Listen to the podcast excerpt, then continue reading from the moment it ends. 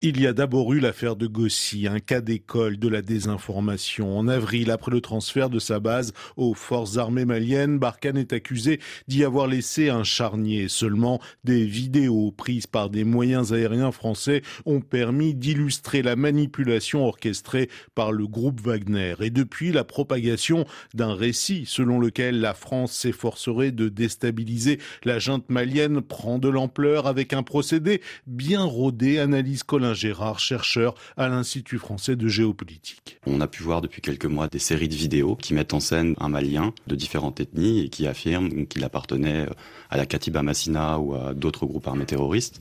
Dans ces vidéos, il affirme que euh, la France et la force Barkhane les soutenaient, les entraînaient et les finançaient. Vous avez ces vidéos qui sont diffusées sur les réseaux sociaux par des comptes qu'on sait être gérés par l'écosystème de désinformation derrière le groupe Wagner.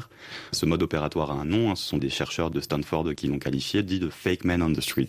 Donc l'idée, ça va être de créer un faux compte malien qui va évidemment être témoin de tous les actes qui vont constituer les opérations d'influence.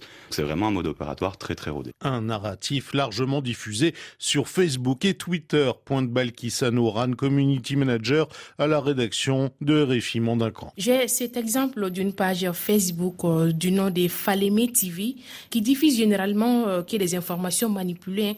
Il y a une publication qui date euh, du 21 août. Sur la page, là, il y a une vidéo bien monté, il attribue un échange téléphonique entre le groupe djihadiste et l'armée française.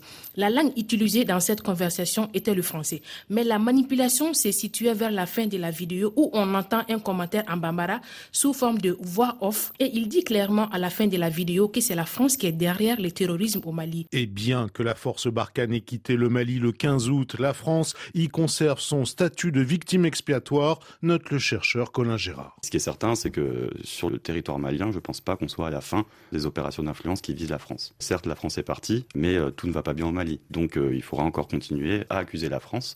On peut avoir des faux attentats ou euh, des preuves complètement fabriquées, c'est-à-dire qu'on pourrait avoir une attaque quelque part et puis hop, on va trouver le passeport d'un soldat français. Les possibilités sont vraiment infinies et elles sont généralement toutes exploitées. Pour fabriquer et coordonner cette campagne d'infox et à l'instar de ce qui a déjà été observé à Bangui, les chercheurs soupçonnent qu'un bureau d'information et de communication du groupe Wagner pourrait désormais exister à Bamako.